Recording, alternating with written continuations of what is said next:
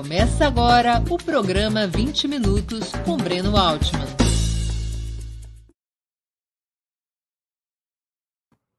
Bom dia. Hoje é 17 de agosto de 2022.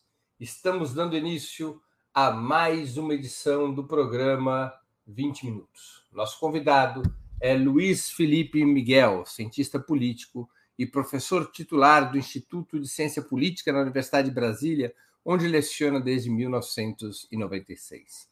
Graduou-se em Comunicação Social na Universidade Federal de Santa Catarina. Fez mestrado em Ciência Política na UNB e doutorado em Ciências Sociais na Unicamp. Publicou, entre outros, os livros Democracia e Representação, Territórios em Disputa, pela editora Unesco, em 2014, Dominação e Resistência, pela editora Boitempo, em 2018, e o colapso da democracia no Brasil, da Constituição ao golpe de 2016, pela expressão popular, em 2019.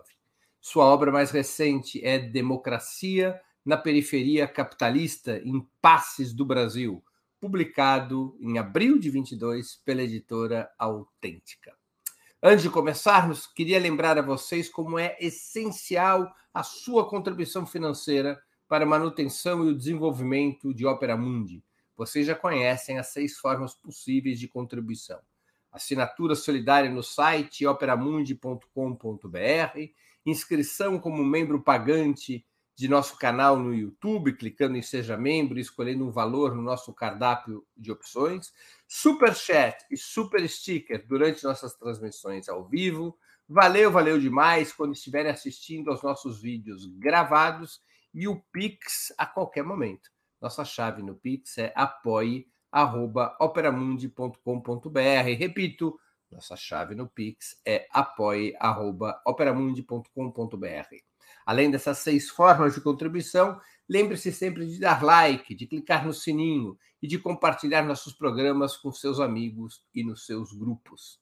Quem ainda não estiver inscrito em nosso canal, essa é a hora de fazê-lo. A mais eficaz de todas as armas contra as fake news é o jornalismo de qualidade. Apenas o jornalismo de qualidade coloca a verdade acima de tudo. E esse jornalismo que o Opera Mundi busca oferecer todos os dias depende da sua contribuição, da tua ajuda, do teu apoio, do teu engajamento. Bom dia, professor Luiz Felipe. Muito obrigado por aceitar nosso convite. Uma honra ter novamente sua presença no 20 Minutos. Bom dia, Breno. Bom dia a todo mundo que está assistindo. A honra e a alegria são minhas de estar aqui de volta, podendo conversar um pouco com vocês. Antes de iniciar as perguntas, eu queria anunciar que iremos presentear dois dos espectadores do 20 Minutos de hoje. Cada um receberá, devidamente autografado, um exemplar do livro Democracia na Periferia Capitalista, Impasses do Brasil, escrito por nosso convidado em lançamento da editora Autêntica. Eu vou convidar a Natália, produtora do 20 Minutos, para explicar os detalhes da promoção. Bom dia, Natália. Conte para a nossa audiência, por favor, quem poderá ganhar os brindes e como. Bom dia, Breno. Bom dia, Luiz Felipe. Bom dia a todo mundo que está assistindo o programa hoje. Hoje serão mais dois, é, dois exemplares do Democracia na Periferia Capitalista sorteados para quem contribuir com Superchat e Super Sticker. O primeiro exemplar vai ser entregue a quem fizer a maior contribuição de Superchat e Super Sticker durante o programa ao vivo de hoje eu vou ficar aqui acompanhando, então vocês podem fazer mais de uma contribuição, eu estou aqui fazendo a soma, vou ficar acompanhando as contribuições durante o programa. E o segundo exemplar vai ser entregue a quem fizer, a, a, vai ser sorteado entre todo mundo que fizer uma contribuição de super chat ou super sticker no programa. Então você pode estar tá aí dando o quanto você puder e concorrer a um, a um exemplar do Democracia na Periferia Capitalista autografado pelo Luiz Felipe Miguel. Muito bem. Então é isso, pessoal. A Natália volta no final do programa para anunciar os vencedores. Um exemplar autografado de Democracia na Periferia Capitalista, de Luiz, de Luiz Felipe Miguel, será presenteado a quem fizer a maior contribuição via Superchat ou Super Sticker. Outro exemplar será sorteado entre os que contribuírem com qualquer valor. Professor, há 15 dias, o principal tema do país é a defesa do Estado Democrático de Direito, das cartas contra atropelos ao processo eleitoral, ao discurso de posse do ministro Alexandre de Moraes no STF, da direita liberal à esquerda, há, além de combate a riscos golpistas, uma celebração da democracia brasileira. A Constituição de 1988, ao fundar a Sexta República, ofereceu ao país um regime democrático que re deveria realmente ser abraçado por forças empenhadas na transformação progressista do país? Veja, é, Breno, o que a gente está vendo aqui agora é claramente uma reação a esses retrocessos. Né? Quer dizer, o fato é que a gente teve no governo Bolsonaro uma série de ataques aos princípios mais básicos, né? mais é, é, óbvios da democracia liberal. Nós temos o ataque ao processo eleitoral, que ocorre é, cotidianamente pela boca do presidente da República e de seus apoiadores, e nós temos uma série de ataques à independência é, dos poderes, uma série de ataques a liberdades civis básicas, e isso tudo tem reunido um amplo grupo, um amplo setor é, político a favor da defesa dessas instituições, a defesa dessas garantias. No entanto, é importante observar que uma parte significativa desses que defendem essa democracia hoje são responsáveis pelo nosso retrocesso também. Quer dizer, a democracia brasileira não começou a ser golpeada com o Bolsonaro. Né? O primeiro grande golpe contra a democracia brasileira ocorreu em 2016, quando a presidente Dilma foi derrubada sem nenhum tipo de amparo naquilo que a Constituição dizia sobre impeachment. Quando assume o, o, o Temer a presidência da República com o objetivo expresso de desfazer a Constituição de 1988. É, então, por exemplo, o Alexandre de Moraes, que é hoje saudado como grande guardião da democracia brasileira, foi um, um partícipe importante desse processo de desconstrução da democracia, tal como balizada pela Constituição de 88. Então, a gente já tem um problema aí que eu acho que é importante a gente ter em mente. Quer dizer, nem todos aqueles que hoje se colocam como defensores da democracia e da Constituição de 88, de fato, no passado recente, cumpriram esse papel. Parece que esse apoio à democracia, apoio às normas da, da Constituição, é algo que varia de acordo com as circunstâncias do momento. Então, são aliados que a gente tem que sempre manter um certo cuidado em relação a eles. Mas tem uma outra coisa que eu acho que a sua pergunta coloca, que também é importante a gente ter em mente. A Constituição de 88, ela apresenta um caminho de democratização que é importante e não cabe é, a mim, nesse momento, negar a importância dessas garantias, desses espaços de participação popular, mas também não é a realização plena de uma democracia avançada que a imaginação da, da política da esquerda sempre, sempre previu, certo? Se a gente for olhar o que a gente teve de vida. Em um dos seus livros você fala em democracia domesticada. É, é uma democracia. Porque o que é a democracia? A gente tem que pensar o que é a democracia como, é, é, como ideal. É um governo de plena igualdade política em que todas as pessoas têm a mesma capacidade de participar e influenciar os processos de tomada de decisão política. E como a democracia surgiu historicamente? Surgiu pela luta dos dominados para que se fizessem ouvir nos espaços de tomada de decisão. A democracia é uma conquista histórica dos grupos dominados na sociedade. E o que, que a gente teve no Brasil de 88 até 2016, que é o período de vigência é, da Constituição de 1988? a gente teve um regime em que a capacidade de expressão das maiorias, da classe trabalhadora, das populações das periferias, dos pobres em geral, sempre foi limitada.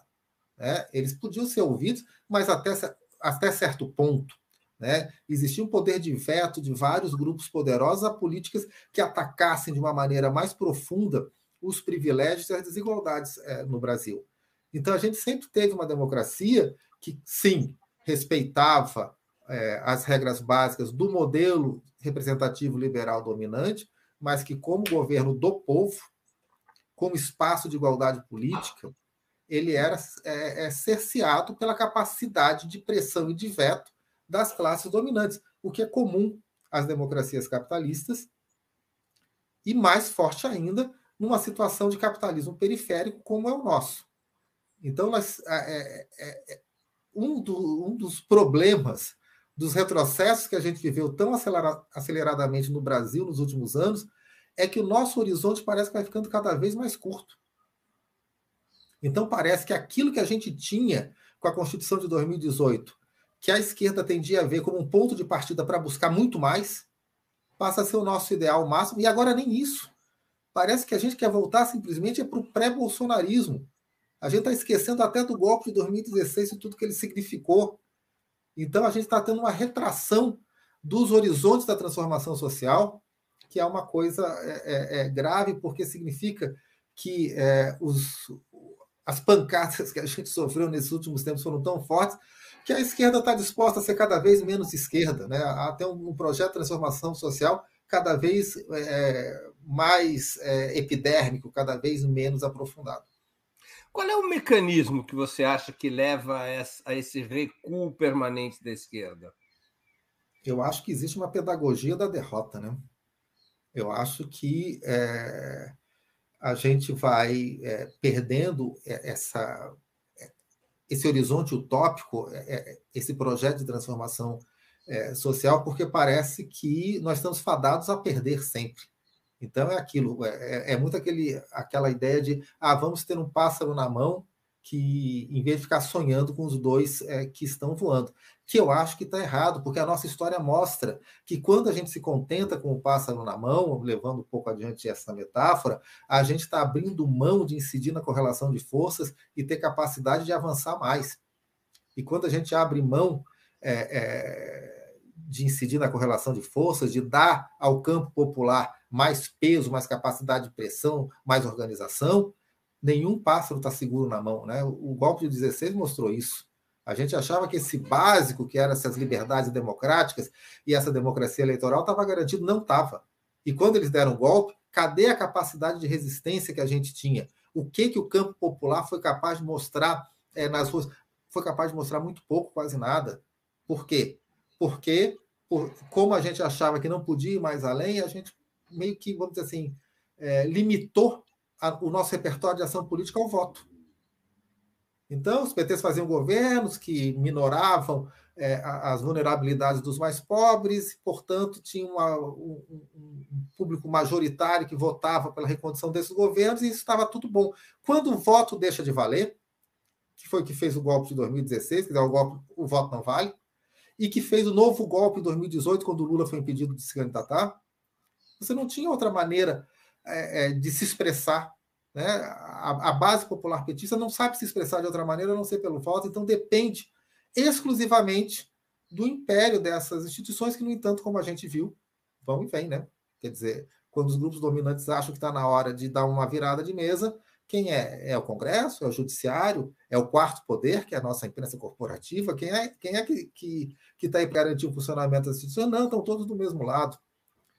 Então, eu acho que é, é, isso, isso é muito forte. E o Bolsonaro reforçou isso. Né? Eu, eu, sempre digo que o Bolsonaro, sendo derrotado, como todos nós esperamos que seja agora em outubro, né, é, de preferência no primeiro turno, e, e, que o resultado dessa eleição seja, seja respeitado, mas o Bolsonaro, ao ser derrotado e sair do, do governo, ele prestou à classe dominante brasileira o seu último serviço. Né? Ele foi o bode na sala. Porque daí parece que sai o Bolsonaro, pronto, os nossos problemas se, se resolveram. Que saiu o Bolsonaro, tudo bem, mas será que a gente vai conseguir desfazer os retrocessos desse, desse tempo? A gente vai desfazer é, é, a retirada dos direitos trabalhistas, vai desfazer a retirada dos direitos previdenciários, vai desfazer a reforma que destruiu é, o ensino médio é, no Brasil, vai desfazer é, o, o, retrocesso em termos das políticas sociais, em termos das políticas de cultura, ou vai ser tudo muito pouco, muito devagarinho, porque sempre tem limites, né? Afinal, é, é, esse amplo leque aí que está contra o Bolsonaro, tem muita gente que, é, que acha que, que, isso não pode ser desfeito, né? Quer dizer, o, o, ingresso, por exemplo, do Temer é, nesse grupo, o Temer preocupado com o que ele chama de o seu legado. Qual é o seu legado? O seu legado é a destruição é, do Estado social que nós construímos é, pouco a pouco no Brasil. Seu legado é a destruição da Constituição de 88, no que ela tinha é, de, de, promessa é, de, de, um caminho para um país um pouquinho menos, menos injusto. Então, o Bolsonaro é isso, quer dizer, tudo bem, nós temos que derrotar o Bolsonaro, é claro que o Bolsonaro é, é, é algo assim inadmissível, é, é, claro que o Bolsonaro significa um atraso enorme e um risco enorme para o país, mas a gente não pode limitar o nosso programa a tirar o Bolsonaro. Né? A gente não pode abrir mão num programa de transformação é, é, social em, em, favor do direito dos trabalhadores, em favor do direito da, da, das maiorias é, mais pobres, em favor é, é, de, de, um, de, um, programa que, que, no final das contas, vai se afirmar como, como socialista. Nós não podemos tirar isso é, do debate político em nome da nossa incapacidade de pensar em, em outra solução no curtíssimo prazo. No seu livro, você identifica que o PT, fundado na crítica implacável à transição da ditadura à Sexta República, a Nova República, como um dia se chamou, que em certo momento o PT tornou-se o principal guardião do sistema forjado por essa transição. De fato, a atual campanha eleitoral, por suas alianças e discursos, parece ter como objetivo derrotar Bolsonaro para restaurar o regime que um dia foi chamado, repito, de Nova República. A explicação predominante entre as lideranças petistas é que esse giro político responde a uma correlação de forças desfavorável desde os anos 90, nacional e internacional, o que, o que obrigaria a esquerda a primeiro defender as conquistas de 1988, especialmente agora contra Bolsonaro, para somente depois, em uma eventual segunda etapa, voltar à luta por um novo regime político. É, o que você opina sobre esse raciocínio? Olha, Breno, eu, eu acho que sim, que é que esse é um, um raciocínio amplamente presente nos setores da, é, da esquerda. É, sem dúvida nenhuma, é, na minha interpretação, o PT acabou se tornando o que o PMDB deveria ter sido nesse regime chamado de Nova República, certo? aquele partido que é capaz de ocupar um espaço é, central é, no sistema político e de avançar nas linhas da Constituição de 1988 na direção, então, de um país capitalista um pouco menos abusivamente desigual, como era é, o Brasil. O PMDB não foi capaz de ocupar esse espaço porque se dissolveu nessa federação aí de é, é grupos é, locais é, incapazes de ter um projeto, é, um projeto nacional. Mas com isso a gente deixou de ter o tensionamento à esquerda que o PT inicialmente representava. Eu acho que isso é que é o grave, quer dizer, se o PT fosse o PT, mas tivesse um outro PT para ocupar o papel que o PT ocupava antes, ou seja, para pressionar a esquerda, mas não, nós temos a esquerda desguarnecida, porque quem está à esquerda do PT são legendas que, primeiro, tendem a ser é, é, bastante com muito pouco peso social e politicamente, e, segundo lugar, tendem a tentar repetir o caminho do PT, como a gente vê o caso do PSOL hoje, certo? Que faz aceleradamente o mesmo caminho do PT rumo a uma certa, um certo realismo acomodado é, como eixo central da sua é, estratégia política. E, principalmente, uma estratégia muito eleitoralista, porque eu acho que essa visão de que a gente não pode avançar mais, ela, primeiro, ela é uma profecia que vai se cumprindo, né? Porque se a gente não apresenta um projeto estendido, a gente não consegue construir a base social para é, apoiar esse projeto e, portanto, para a gente ter força para dar passos além é, da, da reconstrução dessa democracia é, liberal. E, por outro lado, ela é também um efeito dessa ênfase absoluta na política eleitoral, que é algo que é, um, é, é, é, é na verdade, próprio do ingresso dos partidos nessa lógica. Quer dizer, parece que a eleição é o que decide né, o futuro das coisas. Parece que a eleição é o mais importante. A eleição é o jogo da primeira divisão e todo o resto é uma preparação para a eleição. Então você deixa de fazer a mobilização, a organização do, do, do movimento social, do movimento sindical, do campo popular é, de, uma, de, de maneira geral, como um objetivo de capacidade de, de, de produção de uma certa é, é, bagagem é, é política, e isso é simplesmente algo preparatório para a gente ter base é, para o pro processo eleitoral. E a eleição é, é, pela sua própria natureza, algo que leva a uma certa moderação, é, a, um, a, uma certa é, diluição é, é, da, das diferenças, a um discurso que vai se aproximar mais do senso comum, que é o que é mais fácil para conquistar o voto naquele momento, do que tensionar esse senso comum ideológico, que era o papel é, do debate é, de esquerda. Então, se a gente olhar a trajetória do PT, a gente vai ver um partido em que a, e as duas coisas vão juntas, né? não é que elas ocorrem simplesmente em paralelo. É um partido que foi se tornando cada vez mais moderado no seu programa, mas foi se tornando cada vez mais também um partido eleitoral.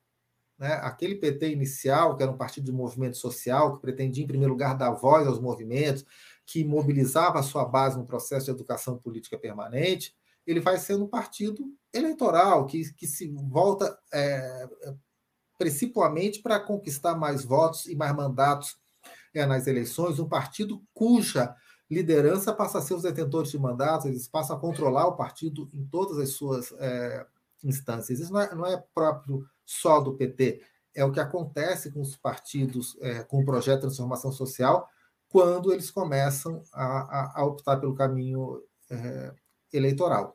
É, e, e eu acho que o que falta é isso, quer dizer, se a gente olhar o, o, o governo, os governos do PT, ou hoje, com o PT na oposição, as estratégias eleitorais é, do PT, o que a gente vê é um PT sensível às pressões que vêm da direita. Que não precisa ser tão sensível às pressões que vêm da esquerda, primeiro, porque a esquerda não tem é, muita disposição de pressionar, porque boa parte da esquerda acha que o nosso papel é exclusivamente defender aquilo que, que não é dado, e depois porque a esquerda não tem alternativas factíveis, por isso perde capacidade de pressão. A esquerda não tem uma organização é, que seja capaz é, realmente de fazer pressão por fora é, é do PT. Tá? Na verdade, eu diria que hoje uma boa parte da pressão à esquerda vem de dentro do próprio PT, né? É, que é a esquerda do PT, que ainda tenta emplacar é, alguma coisa ou outra, mas é pouco diante dessa pressão avassaladora da direita.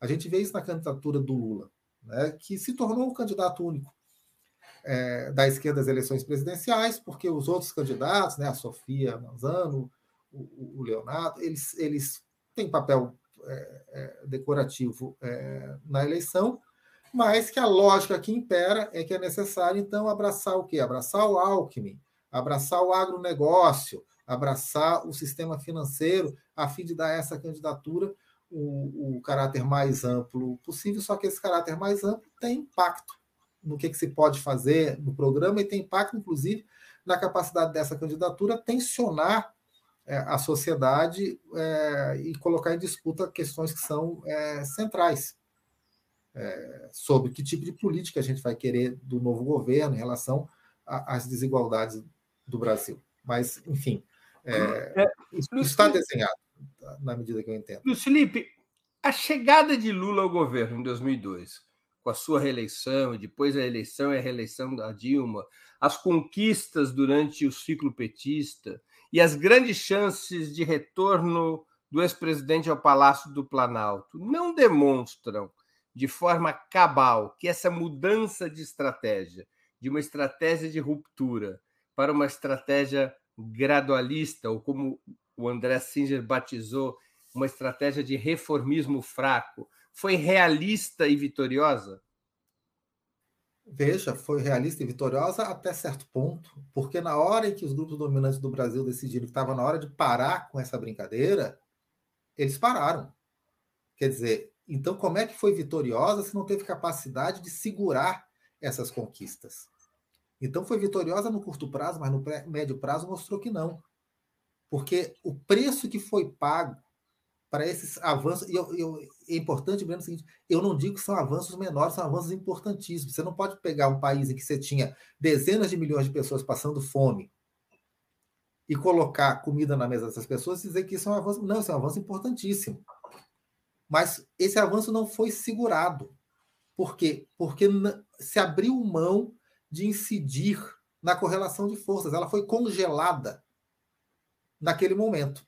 Mesmo na, nos, nas ocasiões em que você tinha o Lula com, sei lá, 80% de preferência popular, quer dizer, uma, uma, uma, uma absoluta é, é, incapacidade de se articular uma oposição é, é com base social é, às vitórias desse governo, não houve um esforço para repactuar a presença do PT é, no governo a fim de avançar mais. Não houve um esforço de capitalizar essa popularidade em formas de organização é, popular tivessem força para segurar é, essas vitórias. Então, houve um realismo, mas um realismo pela metade, que foi um realismo que congelou a correlação de forças e não viu a possibilidade e a necessidade de trabalhar para, é, para transformá-la.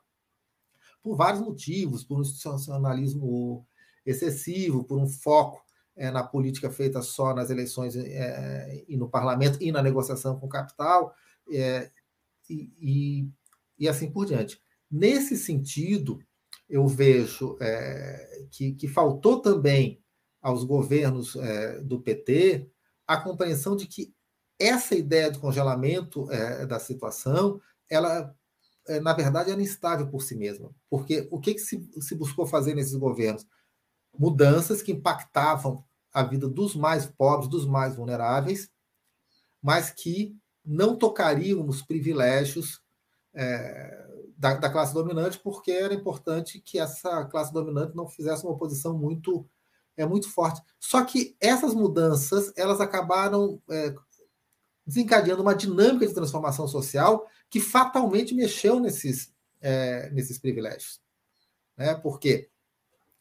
Porque quando você isso é uma coisa importante. Dizer, a nossa economia é uma economia muito pouco dinâmica. A inserção do Brasil nos mercados internacionais depende muito da superexploração da mão de obra. Então, quando você faz com que as pessoas tenham um nível de vulnerabilidade um pouco menor, isso tem uma consequência na capacidade. Quando, quando os salários sobem, por exemplo. Isso, você teve aumento real de salário mínimo, você tirou as pessoas da, da, da, da miséria com o Bolsa Família. Essas pessoas, o que, elas conseguem? Negociar um pouquinho melhor a venda da sua força de trabalho. Né? Isso é, é, é algo que vai ter um impacto, porque, porque os nossos capitalistas eles têm uma capacidade de inovação, uma, uma, uma capacidade de, de é, é, acrescentar valor agregado muito pequena. Eles dependem dessa superexploração.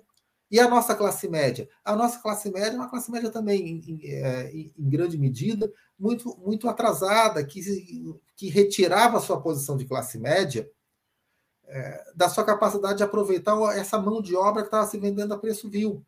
E daí, quando você tem uma medida, acho que essa é uma medida importantíssima para a gente entender tanto as potencialidades, quanto os limites, quanto a, a debacle dos governos petistas. A PEC das domésticas.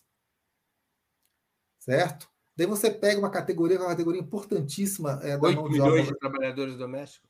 É, a maior proporção de trabalhadores domésticos remunerados do mundo. Você concede os direitos trabalhistas básicos a essas pessoas, um avanço civilizacional é, gigantesco, e você tem uma reação da classe média porque está perdendo essa, é, esse acesso a essa mão de obra a preço vil. A, a, inflação de serviços, quer dizer, porque não foram só as empregadas domésticas, você tem cabeleireira, você tem jardineiro, você tem todo uma, esse setor que era super explorado e a classe média se aproveitava disso, podendo ter condições de vida um pouco melhores. Então, você capitaliza a oposição é, é, desses setores, por quê? Porque a gente tem no Brasil tanto o topo da pirâmide, a nossa burguesia, quanto essa classe média, estou falando da classe média de verdade, né? não da classe média de propaganda dos próprios governos petistas, que se beneficiam da extrema desigualdade é, no Brasil. Então, essa ideia de que a gente reduz a miséria, cria um país mais civilizado e todo mundo vai aplaudir, porque, enfim, é difícil alguém querer é, é, conviver com a miséria. Mesmo a estratégia gradualista, ela não tem como escapar do confronto. Exatamente. Na verdade, eu acho que eu, eu acho que as, a, a, as apreciações do André Cincha são fundamentais para a gente entender. Mas eu acho que quando ele coloca o rótulo reformismo fraco, eu acho que ele está sendo generoso demais com, com o PT no poder. Tá? Eu acho que a gente pode falar num reformismo superficial, porque era a ideia de que você mexia nessas consequências sem atacar as estruturas, mesmo que minimamente. Mas não, não adianta, porque acaba mexendo lá também. E daí o confronto acaba acontecendo. Então, ou a gente se prepara para o confronto, ou a gente vai ter sempre esse voo de galinha, né? A gente redemocratiza um pouco o Brasil na hora em que esses espaços democráticos são usados para enfrentar esses padrões de igualdade, acaba mexendo em alguns interesses poderosos e a democracia é rompida. Foi o que a gente teve na experiência que, que terminou em 64, foi o que a gente teve na experiência que foi interrompida com o golpe de 2016, e infelizmente, se não mudar isso, a gente elege o Lula agora, ele assume 2023 se tudo der certo. É uma espécie de síndrome de Sísifo, aquele personagem da mitologia grega que empurrava a pedra para cima da montanha, a pedra caía, e lá via o Sísifo de novo, repetia o mesmo trabalho todas as vezes. Com o detalhe que a gente não chega no alto da montanha. A gente não chega no alto da montanha, a gente subiu um pouquinho já desce é, é, é, a esquerda brasileira tá, estaria se autocondenando a síndrome de Sísifo? Eu acho que a esquerda brasileira tem que pensar, é, tem que parar de ter medo de ter um projeto de transformação social radical e colocá-lo na rua. Tá? Porque a, a, opção não é ou a gente tem um projeto de transformação radical, ou a gente faz é, é, reformas é, de de, de curto prazo para ter, ter resultados imediatos. A gente precisa ter as duas coisas. A gente precisa encaixar medidas de curtíssimo prazo, porque, enfim, a gente tem situações desesperadoras que a gente tem que enfrentar. Não dá para esperar, no socialismo tudo vai ser melhor, não, as pessoas estão passando fome hoje. Mas a gente tem que encaixar isso com um projeto de transformação social em que a gente possa falar é, do mundo que a gente quer, sem ter vergonha, porque a gente chegou numa situação em que a direita foi capaz de transformar a palavra socialismo num palavrão no debate é, público. Não, a gente tem que dizer que tipo de sociedade que a gente quer e mobilizar para a gente ter força de avançar mais. Eu acho que ficar só no curto prazo... Se eu bem entendi da tua argumentação, é, o que teria levado a esquerda a essa domesticação, para usar uma expressão que tinha cara, seria o caminho eleitoral? Veja, não dá para. Haveria uma alternativa diferente do que o caminho eleitoral? Veja, é, não, não dá para a gente trabalhar simplesmente com uma dicotomia, ou a gente disputa as eleições, ou a gente faz uma revolução que, na nossa imaginação, uma revolução armada, inclusive porque o caminho das armas, a gente, enfim, é, tudo indica que a gente vai levar uma sova danada se é, for é, por esse lado. Né? Às vezes eu vejo o pessoal se empolgando, não, fascista, a gente trata na pancada, gente, não dá. Quem está nas academias de jiu-jitsu, nos clubes de tiro, são eles, não somos nós. Então a gente tem que tomar cuidado com esse, com esse discurso. Mas eu acho, é, assim, que quando eu falo no caminho eleitoral, eu falo na ideia de que basta você disputar e ganhar nesse, nesse terreno, com as regras que estão imperando nesse terreno, e que com isso a gente consegue fazer o que quer, implementar é, um programa. Não é verdade. Porque, embora a gente tenha uma institucionalidade política, né, em que o poder é atribuído pelas eleições, a gente tem a divisão de poderes e tal, nós temos uma realidade política em que os grupos eles vão mobilizar os seus recursos a fim de pressionar permanentemente esses poderes. A burguesia nunca para de pressionar. A burguesia usa todas as suas armas, ela controla a informação, ela controla o financiamento das campanhas eleitorais, ela faz lobby, ela corrompe. A corrupção não é um, um acaso, um a corrupção é, é, é, aquele erro planejado do sistema, né? porque permite. É, e o que, que a gente faz? A gente simplesmente vai é, fazer comitê eleitoral e fazer campanha? Não, você tem que construir a capacidade de pressão da sociedade para é, é, pressionar fora dessa institucionalidade restrita. Certo? A gente tem que ter capacidade de pressão é, é, social e usar de organização. Porque não basta também a mobilização que às vezes a gente tem, ah, daí tem uma. Não, tem que ter organização para ter capacidade de pressão permanente. E isso é, é, não, não segue o calendário eleitoral, isso não se resume à estratégia eleitoral, muitas vezes está, inclusive, em contradição. É, Você acha que o chavismo é um bom contraponto é, à esquerda brasileira? Olha, eu, não sei, eu sou muito crítico do chavismo, na verdade, certo? Eu acho que a gente teve Porque eles fizeram, assim, para sintetizar, apesar de todos os problemas, eles chegaram ao governo pela via eleitoral, colocaram toda a sua energia na mobilização e na organização social, enfrentaram o tema da hegemonia em todas as instituições do Estado, especialmente nas Forças Armadas, e se mantém no governo, é, apesar das pressões gigantescas internas e internacionais, pressões essas que são 100 ou mil vezes superiores a enfrentadas pelo PT no, no seu período de governo. Por isso que eu pergunto: o chavismo seria uma contraposição à estratégia da esquerda brasileira?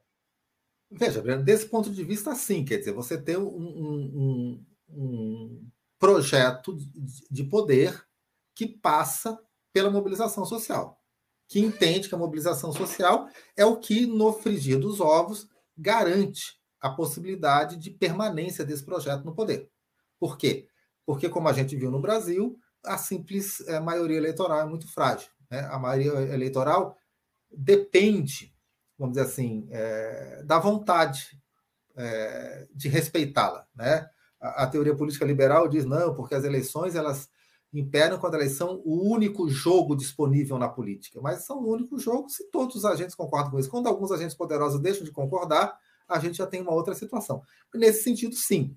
Eu só as minhas críticas ao chavismo vêm com o projeto de, de sociedade que eles implantaram é, na Venezuela com essa eh, mobilização social e todo, que enfim é, foi na, é, na medida que eu entendo dos dados que eu disponho insuficientemente distributivo, insuficientemente é, democrático, insuficientemente é, participativo. Mas desse ponto de vista que você falou, sim, quer dizer, a gente precisava ter um governo que não tivesse é, um governo de esquerda que não tivesse medo de promover a mobilização política é, da sociedade, que enfrentasse o veto a essa mobilização é, política é, é popular. Porque a minha tá? impressão é que o chavismo ele ganha eleição dentro da institucionalidade e ele faz igual quando você vai reformar uma casa, que você deixa a fachada da casa e você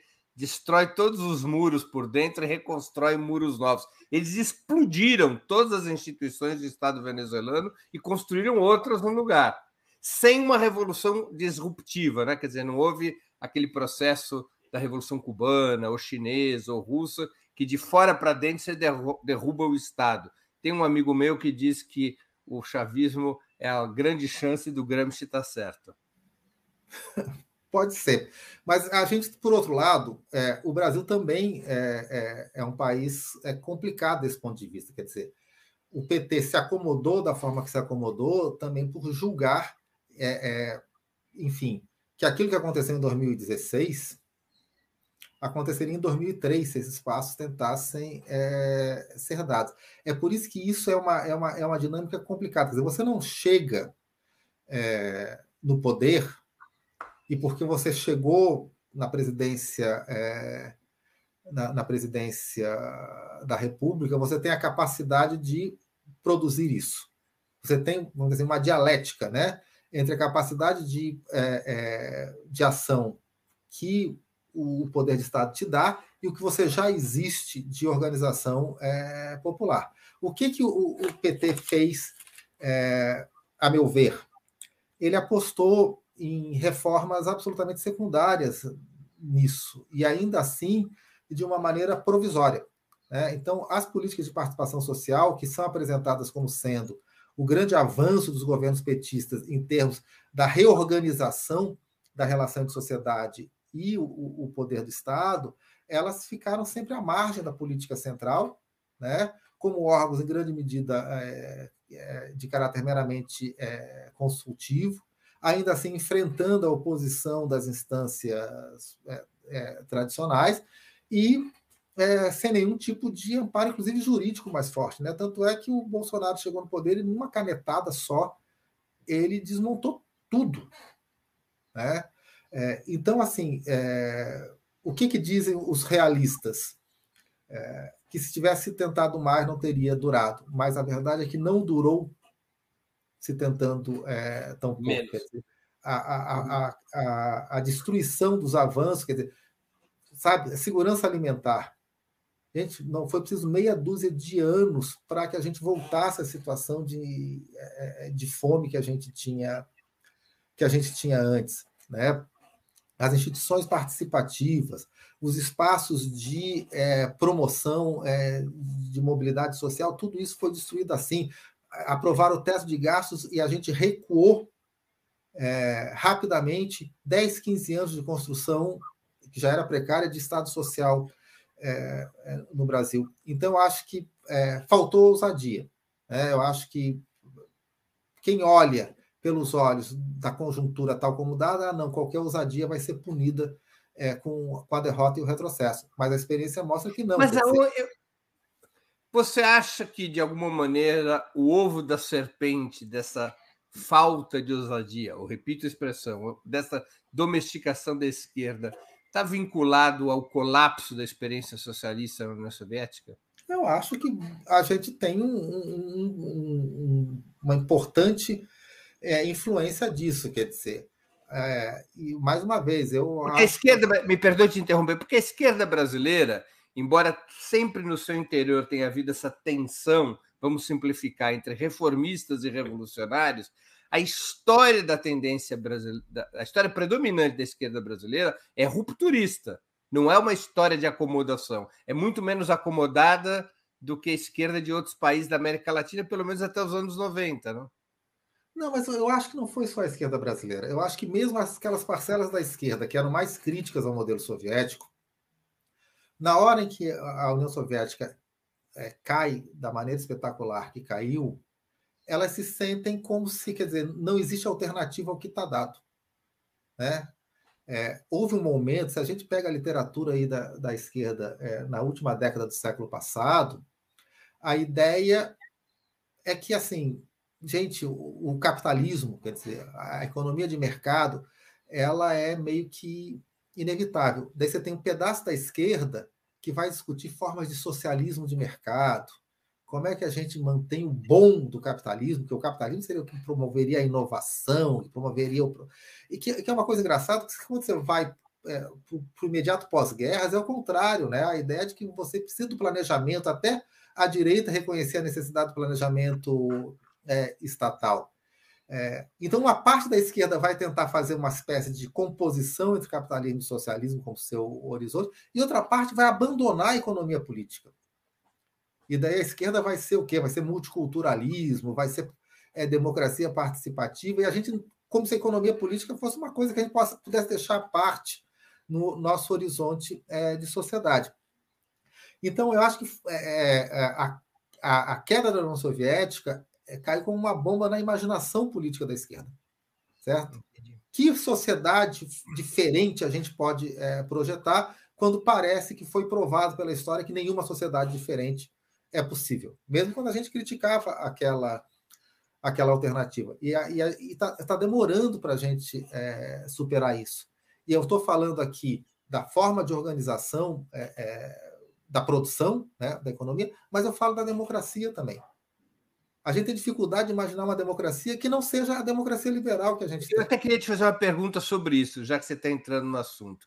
Muitos setores da esquerda e do próprio PT, para além da defesa, digamos assim, tática da Sexta República contra as ameaças da extrema-direita, inclinam-se para a ideia de aceitar, para a ideia de que a democracia seria um modelo universal, de que a democracia liberal seria o único modelo possível, sustentada por um Estado constitucional que deveria ser compreendido e defendido como um território neutro ou inclusivo para a disputa de classes e projetos. Essa forma de pensar o Estado se contrapõe às clássicas formulações do marxismo sobre a natureza de classe do Estado e sobre a escolha da passagem do poder às classes trabalhadoras como elemento central, primordial de qualquer estratégia de transformação. Quem tem razão nessa polêmica, na sua opinião? Olha, Breno, eu acho é, é, que o, o, o que você falou está claro. Quer dizer, a esquerda brasileira, a partir dos anos 70, ela vai tendo uma conversão vamos dizer assim, a uma idealização da democracia liberal, que é parte a experiência da ditadura. Né? A ditadura mostrou que esse arcabouço é, é, de, de, garantias e de liberdades é muito importante, e, enfim, é, sentimos na pele isso. Parte a influência também é, de visões que vinham de outros países, principalmente da Europa, né, do chamado eurocomunismo. E o, a gente sabe, o, marco aqui no Brasil foi o artigo do Carlos Nelson Coutinho, né, Democracia como Valor Universal, que é, extrai seu título de uma frase que o Berlinguer, que era o, o, o secretário-geral do Partido Comunista Italiano, pronunciou no aniversário de 60 anos da Revolução Russa em Moscou, mas só que o Berlinguer falou assim: a democracia é um valor historicamente universal. O Carlos Nelson tirou esse qualificativo historicamente e universalizou ainda mais é, a democracia. E depois o Vefor, que na época ainda era um ideólogo do PT, vai mais além no, seu livro Qual Democracia, ele diz que, é, é, sem, sem nenhuma meia palavra, ele diz que essa forma da democracia liberal é o modelo universal independente. É, ele, ele usa a expressão é a forma definitiva da democracia. Isso. E daí assim, daí realmente ele, ele chega a uma situação em que a relação entre a forma Estado e a dominação social é completamente abolida. Porque a gente vai ter essa forma neutra, que é a democracia em que todos vão estar é, igualmente. E isso significa é, realmente um retrocesso em relação à compreensão realista do que é o Estado. Né? O Estado é um instrumento de dominação.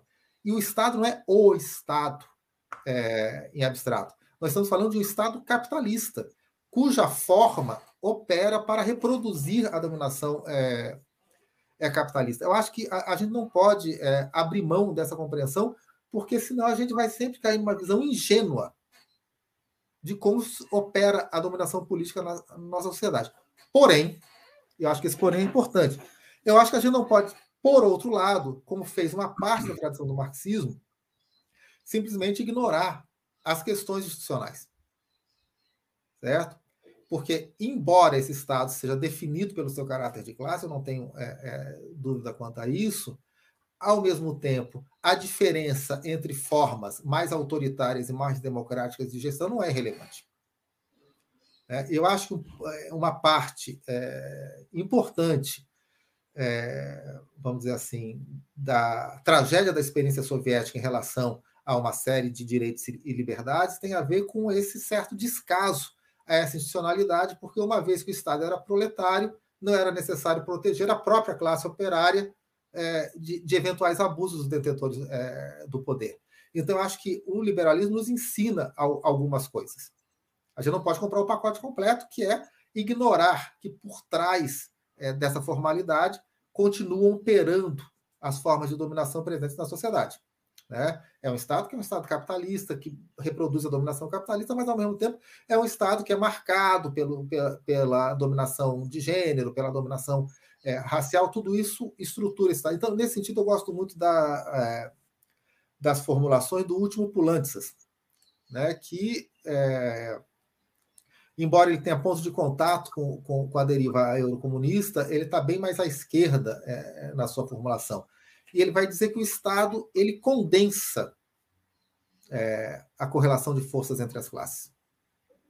Então, nesse sentido, o que nós temos hoje como a democracia foi formado historicamente pela pressão, sobretudo da classe trabalhadora na Europa que nos levou a esse modelo de democracia. Essa democracia foi conquistada, porque, é claro, a burguesia não queria abrir esses espaços para que a voz das maiorias se ouvissem, mas abriu na medida das, dessa força, porque é, esse Estado continua sendo muito mais sensível é, aos interesses dos capitalistas que, no final das contas, os financiam, né? porque são os responsáveis pelo, pelo, pelo investimento produtivo. Se a gente é, é quer um, uma forma é, estatal mais responsiva, que, responda melhor aos interesses é, dos grupos dominados, a gente tem que tensionar essas formas, a gente tem que reconstituir é, é, esse Estado. Então, é uma tarefa urgente, eu acho, a gente imaginar uma democracia que seja uma democracia mais igualitária, uma democracia que responda melhor às maiorias, uma democracia menos o que seria isso concretamente? Por exemplo, a adoção de mecanismos plebiscitários, construção de outros espaços de democracia direta. Como é que isso É, como é que um programa democrático poderia encarnar isso?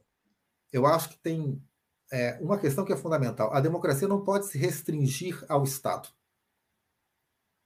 A gente não tem condições de ter uma sociedade efetivamente democrática e um Estado efetivamente democrático se a gente continua com a situação como a gente tem hoje, em que o sujeito é chamado a participar democraticamente nas esferas do Estado, em geral de quatro em quatro anos, mas quando ele vai para o trabalho, quando ele vai para a escola ou dentro da família, ele só é premiado quando obedece. Você tem estruturas absolutamente verticais e autoritárias.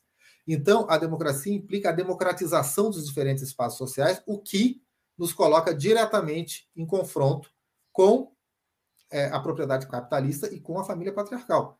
Acho que é, é, a democratização desses espaços significa, então, a ampliação tanto da nossa capacidade coletiva de tomarmos as decisões que afetam a nós mesmos, quanto da nossa educação política, que passaria a ser uma educação política feita cotidianamente e não episodicamente, como na democracia eleitoral. Esse é um, é, um primeiro ponto. Acho que é, que é, fundamental a gente expandir a ideia de democracia para além é, da, da política em sentido estrito. E a outra questão é que, como a gente não pode abrir mão da representação política, quer dizer, é, é, é ilusório achar que a gente vai viver numa sociedade que a representação política ela seja abolida, em que todos possam participar diretamente, porque a, a sociedade é, é, complexa demais é, para isso, nós temos que reforçar os laços entre representantes e representados. E daí sim, daí entram medidas revogatórias, entram medidas é, é, é de, de, caráter é, plebiscitário, entram medidas, inclusive, sei lá, de, de você criar formas é, obrigatórias de prestação de contas que não seja simplesmente a prestação de contas na campanha eleitoral, como a gente tem hoje, de prestação de contas permanentes dos representantes é, a, a, aos seus é, representados. Porque é, na sociedade que a gente vive, a gente tem diferentes formas de desigualdade que incidem na política, né? Então, os mais ricos têm mais capacidade de pressão, os homens têm mais capacidade de envolvimento político que as mulheres que dispõem de mais tempo livre, e assim por diante. Mas existe uma desigualdade que é própria da política, que é a desigualdade entre representantes e representados, entre quem tem acesso direto à tomada de decisão e quem não tem. Então a gente tem que buscar mecanismos que reduzam é, essa desigualdade. Porque ao reduzir a distância entre representante e representado, você também torna o, o representante menos vulnerável às pressões é, dos poderosos, porque ele tem que ficar mais vinculado é, aos interesses da sua base. Eu não tenho receita para isso, não. Acho que, é, enfim, uhum. é tudo bem, é, mas a gente tem que caminhar, quer dizer, a gente tem que abrir a nossa imaginação política. Você foi um crítico de experiências, você foi um crítico de certas experiências petistas nesse terreno, como orçamento participativo. Eu você acho que o orçamento. Fala. Não, queria que você. É... Eu acho que o orçamento participativo tem é, as suas as suas qualidades. Eu, eu, eu, não, eu não nego a importância é, dessa experiência. Por exemplo, o orçamento participativo é um espaço de educação política. Né? Permite que pessoas comuns, que em geral são afastadas da política, dialoguem, negociem, né? É, entendam as consequências da, das tomadas de decisão. Isso, isso é muito importante. O problema é que o orçamento participativo foi é, muitas vezes vendido como o grande caminho da democratização, mas, primeiro, ele incide só sobre recursos é, do Estado. Quer dizer, o grande é, é, panorama do conflito distributivo na sociedade é deixado de fora. Tá? Você não está discutindo a divisão da riqueza entre capital e trabalho. Você está discutindo a divisão do orçamento, sei lá, da prefeitura. Da parcela livre do orçamento, aliás. E essa parcela é uma parcela minúscula, porque você tem todos os gastos fixos, que incluem, inclusive, é, é, sei lá, o, a rolagem da dívida pública, né? Os contratos já firmados, as transferências obrigatórias, o pagamento. E daí sobra, sei lá, 2% do, é, do orçamento, e daí você motiva os agentes coletivos a dedicarem uma boa parte da sua energia ao conflito pela distribuição dessa parcela do orçamento. Enquanto que a gente sabe. No melhor, dizer, no melhor dos cenários, chegou em Porto Alegre a 7% do orçamento em algum momento. Então, é, e a gente sabe que a energia da mobilização, como tudo no mundo, ela é finita. Se a gente está se mobilizando para isso, a gente está deixando de se mobilizar para outras coisas. Então, em vez de eu estar tá, é, é, é, é, brigando por melhores salários com o patrão, eu estou brigando para para ter ou a praça ou a escola, sei lá o quê. Então, é, você tem esse efeito. E no final das contas, esses orçamentos também continuavam sendo, mais uma vez, o, o secundário, porque o parlamento formal continuava tendo a, a capacidade de decisão final. Então, a política de gente grande ocorria ali. E daí você tinha o playground ali, onde uh, o, o, você dava espaço para as pessoas participarem. Tinha importância como processo de, de, de, educação política? Tinha, mas assim, é algo limitado. Claro. Né? Professor, deixa eu, deixa eu ler aqui algumas perguntas dos nossos espectadores. O Maurício. Sampaio, que contribuiu com o Superchat, agradeço, Maurício, e lembro a todos que está que essa é a hora de contribuir com o Superchat e Super Sticker para ter direito ao sorteio do livro Democracia. Ai, perdão. Democracia na Periferia Capitalista, do professor Luiz Felipe Miguel. O maior lance em Superchat e Super Sticker leva um exemplar, o outro exemplar será sorteado entre todos os que contribuírem. É, o Maurício Sampaio ele pergunta, é quase uma afirmação. Está na hora de menos lulismo e mais brisolismo dentro da política burguesa? Olha, Maurício, é... o Brizola também tinha suas contradições, né? Acho que não dá para a gente também fazer uma é, é, exaltação à crítica é, do Brizola, embora eu tenha bastante reconhecimento é, por muita coisa que ele fez. Eu acho que o Brizola, é, o, que, o que ele teria. Que a gente gostava mesmo era do estilo do Brizola, né? Isso, mas assim, tinha várias horas em que ele também, para usar a expressão dele, parecia que ele estava aí. É, como é que ele falava? Costeando o alambrado. Costeando o alambrado, né? As coisas dele com o Figueiredo e tal. Mas é, o Brizola tinha um estilo mais ofensivo. Eu acho que o Lula é, ele acabou se cristalizando num estilo demasiado acomodador, né, permanentemente, evitar o conflito a, a, qualquer maneira. Eu acho que o Brizola tinha uma é, noção é, nacionalista é, que, ele, que ele expunha é, com mais com mais agressividade e que eu acho que, enfim, os tempos mudaram, mas ela continua sendo, sendo, sendo importante, certo? Uma noção de afirmação nacional mais, é, é, mais forte. Eu acho que de, de, essas duas características do Brizola, de fato, elas fariam bem é, para a nossa centro-esquerda hoje.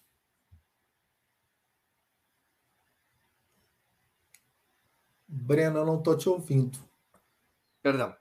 O Caê Cavalcante, ele também fez uma pergunta, contribuiu com o Superchat. Você já respondeu a pergunta, mas eu vou apenas citá-la. O PT endireitou-se na vida? É uma questão que você já respondeu. É, é, sem dúvida, houve uma acomodação com o jogo político tal como ele é feito no Brasil. Isso é a trajetória do PT, mostra isso com clareza. E o Ouroano contribuiu também com o Superchat. Agradeço ao Ouroano, além do Cauê o que é mais efetivo para conscientizar as massas? Trabalho de base presencial na rua ou trabalho de base virtual em redes sociais? Veja, é, as duas coisas são possíveis, certo? Agora, o que eu acho que é. Eu, eu, eu sou muito fã do presencial, certo? É, em tudo. É, em tudo na vida. Estou muito mal adaptado a esses tempos aí em que, em que a virtualidade é, predomina.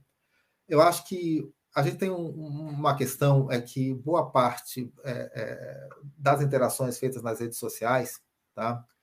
E eu penso as interações cotidianas entre as pessoas, elas são feitas é, de uma forma extremamente superficial, extremamente é, instantânea. Né? A gente tem dificuldade de aprofundar um debate é, nas redes sociais, tá? Por quê? Porque quando a gente pega, sei lá, um Twitter, um Facebook, um Instagram, sei lá, TikTok, você tem algo que algo que passa, né? Você não, não consegue exigir a atenção é, do, do seu público. E normalmente você tem que passar as mensagens de uma maneira muito, muito resumida. E é por isso que a direita nada de braçada nessas redes sociais, porque o discurso deles é muito mais simples. Né? O discurso deles é simplesmente a reafirmação é, dos preconceitos, dos estereótipos, é, de um senso comum ideológico. E o discurso da esquerda é um discurso de desconstrução, então é muito mais complicado, exige muito mais atenção, exige muito mais diálogo. Né? Para dar um exemplo, é muito mais fácil você dizer que o bandido é uma pessoa ruim, que bandido bom é bandido morto. Você faz isso em três palavras, faz num meme, e é muito mais difícil você explicar as, a construção social da criminalidade, como é que você leva a esse tipo de, de comportamento, a relação disso com as estruturas e as desigualdades sociais. Então, a gente tem que usar as redes sociais, mas a gente tem que usar de uma outra maneira. Né? Muitas vezes, ah, não, vão repetir o que eles fazem. Repetir o que eles fazem não serve para mudar o mundo, serve só para é, é, conservá-lo como está. A gente tem que desafiar isso, a gente tem que buscar esses espaços para ampliar a, a qualidade e a profundidade do debate. E eu acho que isso tem que ser complementado com o diálogo, com o trabalho é, presencial no mundo é, é, real, que é, que, é o, que é o mundo concreto, que é o mundo é, que a gente tem nas ruas.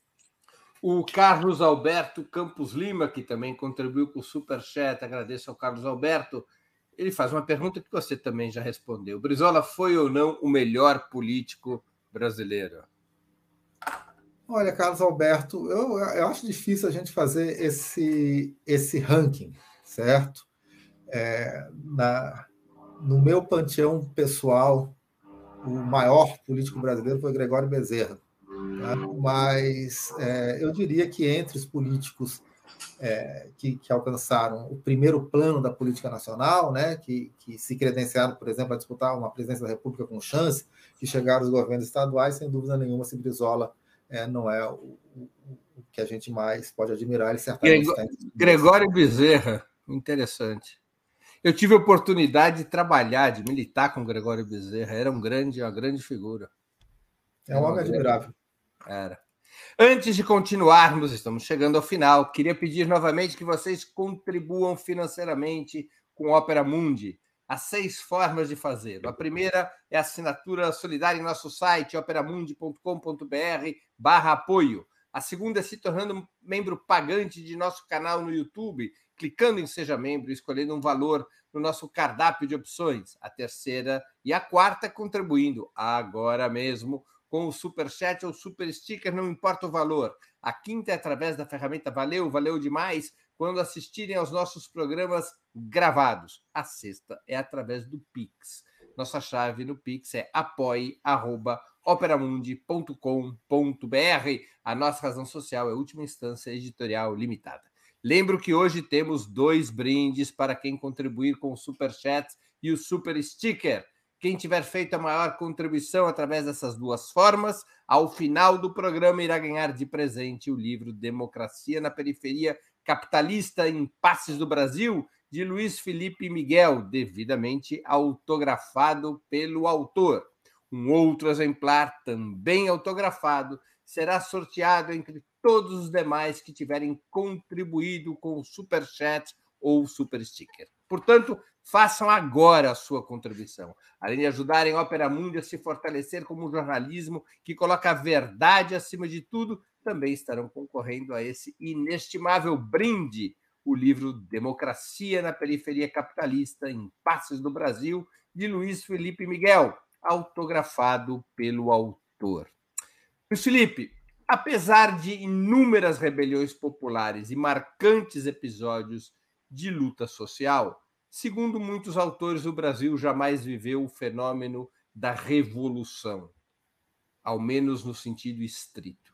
Da independência há 200 anos aos dias de hoje, de luta contra o governo brasileiro, todas as transições brasileiras teriam ocorrido por cima, sob o controle de frações das classes dominantes, sem as forças populares terem condições objetivas e vontade política de derrubar essa dinâmica. Como se seguíssemos aquela máxima do pensador italiano Giuseppe Tomasi de Lampedusa, de que algo deve mudar para que tudo fique como está. Você concorda com essa análise de que o Brasil é o país da conciliação eterna? Veja, é, acho que é um pouco menos preto ou branco, né? Eu acho que a gente, de fato, a gente não, não viveu é, a experiência de uma revolução propriamente dita vitoriosa. As nossas transformações elas incluem esse fenômeno da, da incorporação, vamos dizer assim, dos derrotados. Né? Aqueles que foram derrotados historicamente, eles são incorporados é, e, e, permanecem, de alguma maneira, é, orbitando o, o, os grupos dominantes. Né? O, talvez o, grande momento da nossa Revolução Burguesa, que foi a abolição da escravatura, ilustra isso com clareza. Né? O, o latifúndio ele, ele não foi de forma nenhuma derrotado simplesmente, né? O, o, o escravagismo não foi derrotado, ele foi reincorporado. É, mas, por outro lado, a gente não pode é, ignorar é, que essas transformações elas não ocorrem sem a pressão é, das classes é, populares, né? Que a, a, gente não, não teve essa experiência dessa ruptura, dessa, dessa transformação, é, daquilo que o Jorge Sorrell chamava de revolução catastrófica, né? que a gente destrói toda a ordem uh, antiga para construir uma nova, mas a gente não teria tido a mudança sem, fosse, sem, sem essa capacidade de mobilização, de organização, de pressão é, do campo popular, certo? A gente não teria tido a abolição, a gente não teria tido a república, a gente não teria tido o fim da ditadura militar. Se a gente pegar para pegar o que está mais próximo de nós, a transição da ditadura à democracia, ela acabou ocorrendo por um acordo pelo alto, né?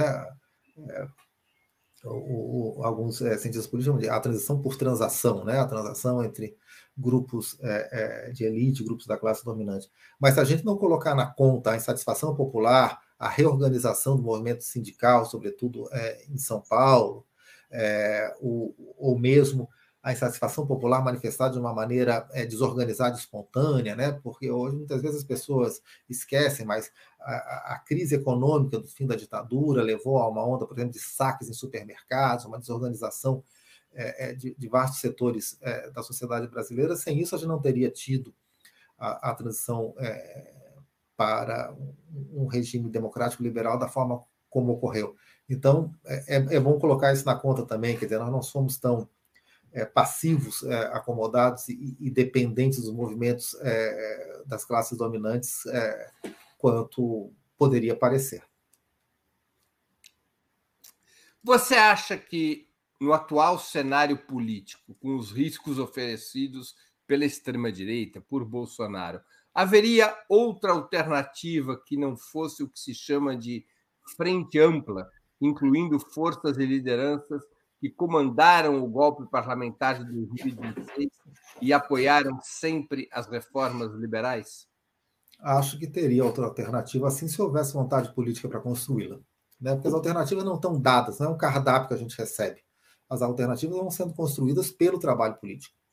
E a gente tem que lembrar que o desastre do governo Bolsonaro é, foi tão grande, quer dizer, realmente é, é um governo catastrófico em todos os sentidos, que quando Lula recupera os seus direitos políticos, né, quando fica exposta também a conspiração que levou a tirá-lo, é, tentar tirá-lo do cenário político, impedir de concorrer em 2018, ele recupera os seus direitos políticos, Lula chega é, com uma força tamanha é, que ele teria condições de negociar os apoios a ele numa condição muito mais vantajosa do que está negociando. Né? Porque parece que existe sei lá, um, um complexo de inferioridade que faz com que nós, à esquerda, estejamos sempre prontos a ceder tudo para ganhar é, um apoio a mais. E não é isso, porque é, a perspectiva da vitória é, de Lula também coloca potencialmente na mão dele uma série de recursos e, e de instrumentos.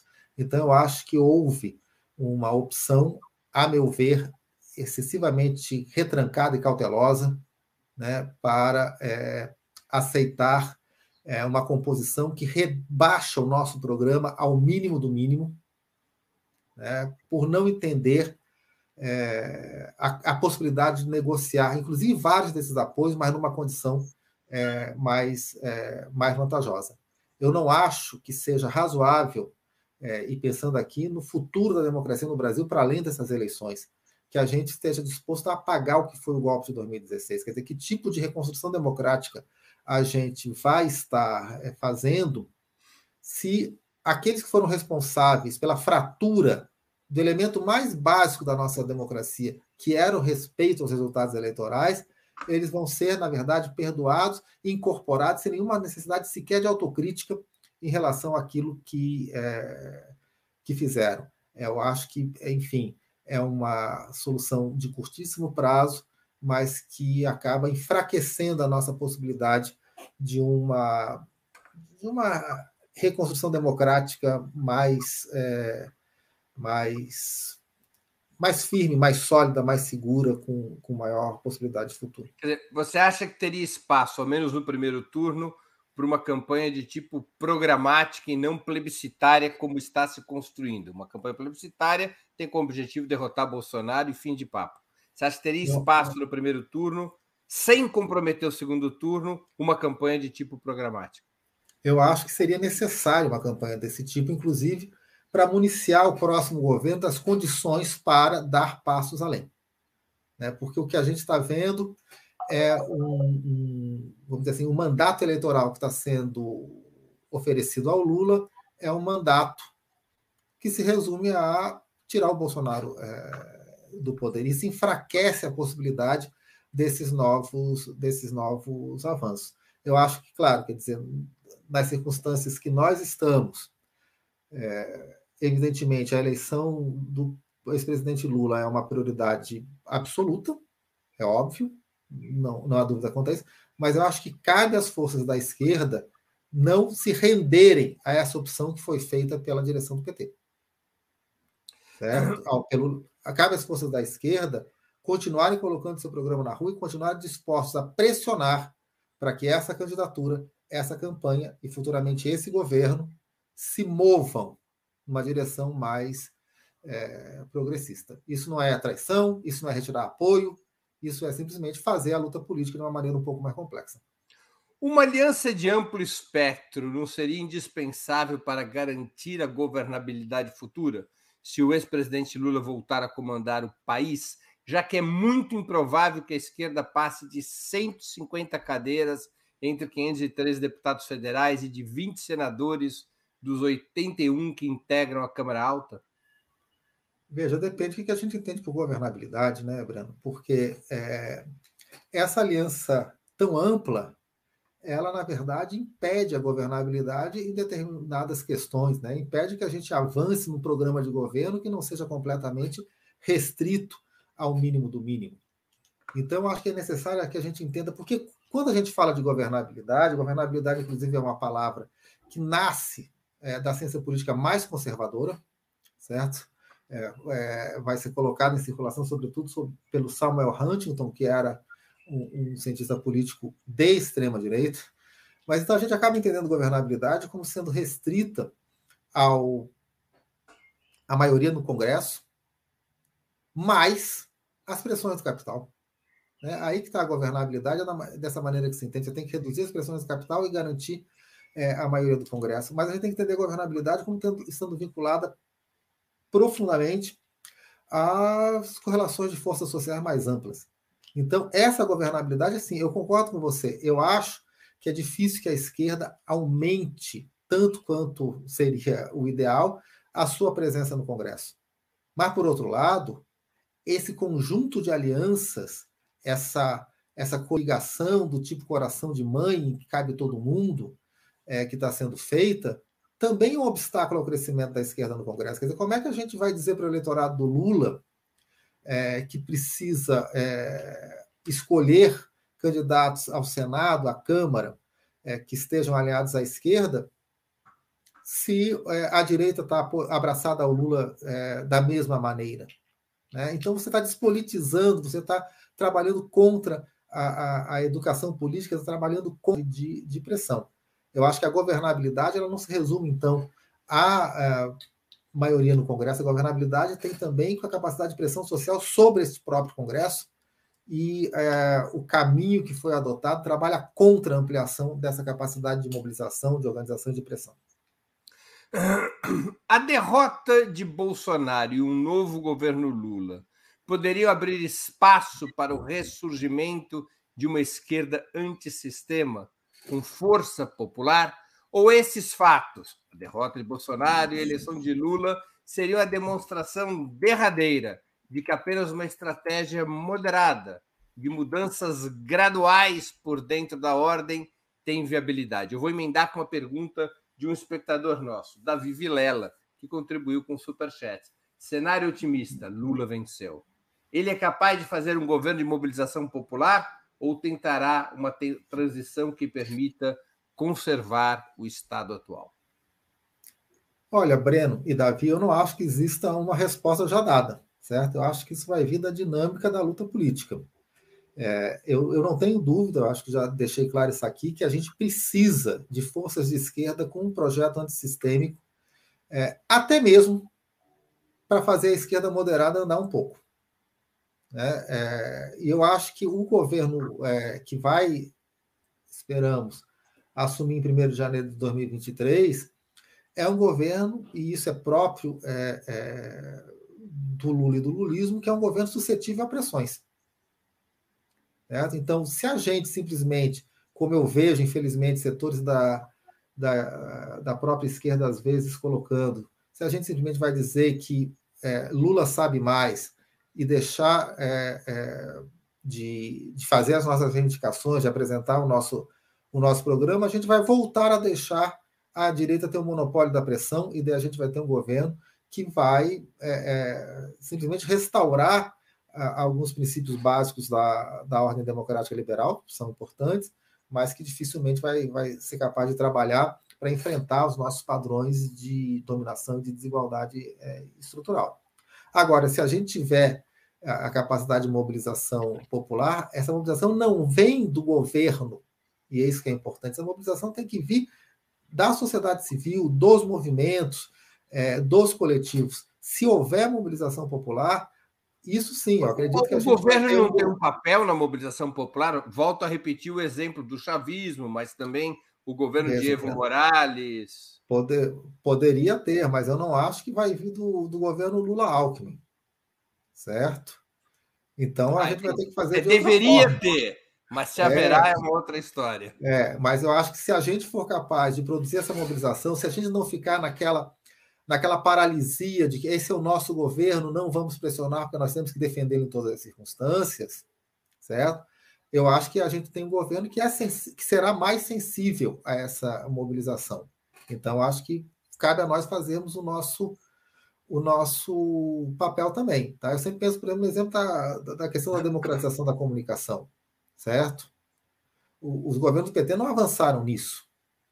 Né? Houve até a, a conferência, houve algumas iniciativas isoladas que sempre é, foram é, retiradas quando os donos do, dos meios corporativos começaram a, a estrelar.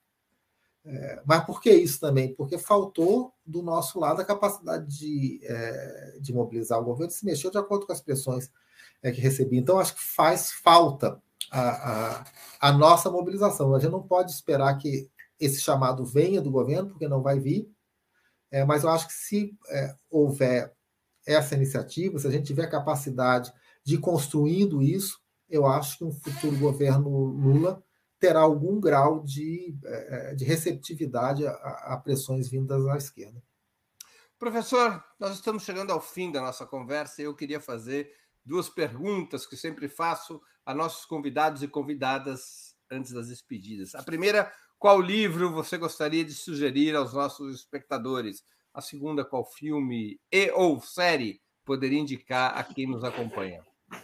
Veja, é, livro, eu vou sugerir um clássico, certo? Um clássico do pensamento social brasileiro, mas que é um livro que eu acho que continua atual, embora existam críticas é, e, e tenha sido apontado alguns de seus limites, mas que é um livro que eu acho que é imprescindível para a gente entender o Brasil, que é a integração do negro na sociedade de classes do Florestan Fernandes.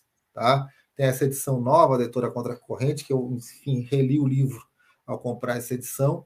Eu acho que é, um, é, é, é uma obra bastante importante, inclusive porque a gente vê hoje um, um, um, fortalecimento da preocupação com a questão da desigualdade racial, do racismo, da opressão da população negra é, no Brasil mas é, é, essa retomada, ou esse fortalecimento dessa agenda, com frequência acaba descolando a questão racial do capitalismo, da questão de classe no Brasil. O trabalho do Florestan, que é, enfim, é um volume aí de muitas centenas de páginas, é um trabalho de muito, é, de muito fôlego, mas o trabalho de Florestan mostra como existe uma imbricação é, permanente né, entre é, a questão racial e a questão é, da classe. Então, a minha indicação de livro é esse clássico.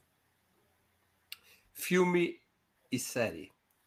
Tá, eu vou indicar uma série é, que eu, na verdade, acabei de começar é, de ver, que é uma série chamada Ruptura, né, que está disponível é, na plataforma da Apple TV, mas que as pessoas devem encontrar aí nos torrents da vida também.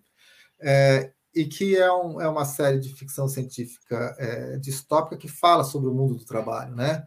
É uma, é uma situação em que as pessoas elas sofrem um procedimento cirúrgico e elas, quando estão na sua vida é, doméstica, elas não se lembram do trabalho e quando estão no trabalho, elas não se lembram na, da vida doméstica. É praticamente uma metáfora é, do conceito de alienação, certo? É, é uma série, eu estou começando a ver, mas que eu acho que promete bastante.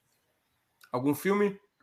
E como filme eu vou indicar então outro clássico, né? Que eu acho que, enfim, é, talvez infelizmente ele continua sempre atual no Brasil, que é Terra em Transe é, do Glauber Rocha, que eu acho que é, é, a obra de cinema que, enfim, descreve de uma maneira com tintas fortes, né? Até mesmo alegórico, os nossos impasses permanentes, a nossa incapacidade de promover as transformações é, estruturais que o Brasil tanto é, precisa.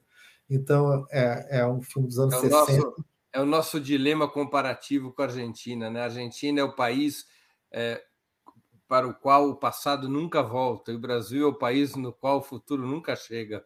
Pois é, enfim, a gente está sempre revivendo essa, essas mesmas questões. Eu acho que o, que o filme do, do Glauber, que é uma obra-prima é, é, do cinema não só brasileiro, mas, mas mundial, eu acho que ele retrata isso com uma força, com uma violência muito grande. Antes de encerrarmos, eu queria pedir que a Natália, produtora do 20 Minutos, se junte a nós e anuncie os vencedores da promoção de hoje, que eu finalizo neste exato momento. Quem contribuiu, contribuiu. Quem não contribuiu, fica para a próxima. Natália, quem receberá os exemplares do livro Democracia na Periferia Capitalista, Impasses do Brasil, de Luiz Felipe Miguel, devidamente autografados pelo autor? Bom, pessoal, foram várias contribuições. Quero agradecer a todo mundo que é, apoiou a Opera Mundi e se inscreveu para esse sorteio muito especial. Quem levou o primeiro exemplar com o superchat de o super sticker de maior lance foi o Paulo Souza, Paulo Soares, que fez essa contribuição aqui de, bem generosa de 100 euros. Ele levou então um dos exemplares do Democracia na Periferia Capitalista. É, muito obrigada, Paulo. E agora eu vou fazer o sorteio para a gente ver quem vai levar o outro exemplar. Bom, foram muitos nomes aqui, todo mundo está inscrito. E vou fazer aqui o sorteio. Cido Galvão, vencedor, então, do segundo exemplar. O é, primeiro foi o Paulo Soares, o segundo é o Cido, Cido Galvão. Galvão. Vou tentar aqui achar o comentário dele aqui. É, então, é, pessoal, Paulo e Cido, que venceram hoje o nosso nossa premiação aqui de Superchat Super Sticker, entrem em contato com o e-mail que eu vou colocar aqui na tela, comercial.operamundi.com.br e mandem seus endereços para a gente poder enviar para vocês os é, exemplares autografados. Muito obrigada. Muito bem.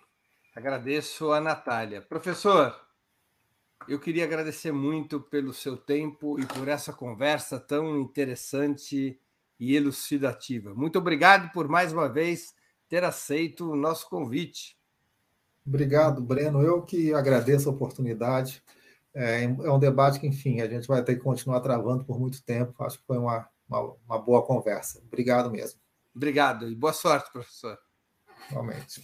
Também agradeço a todos e todas que assistiram a este programa, em especial aqueles e aquelas que puderam fazer contribuições financeiras ao nosso site e ao canal de Ópera Mundi no YouTube. Sem vocês, nosso trabalho não seria possível e não faria sentido. Um grande abraço a todos e a todas.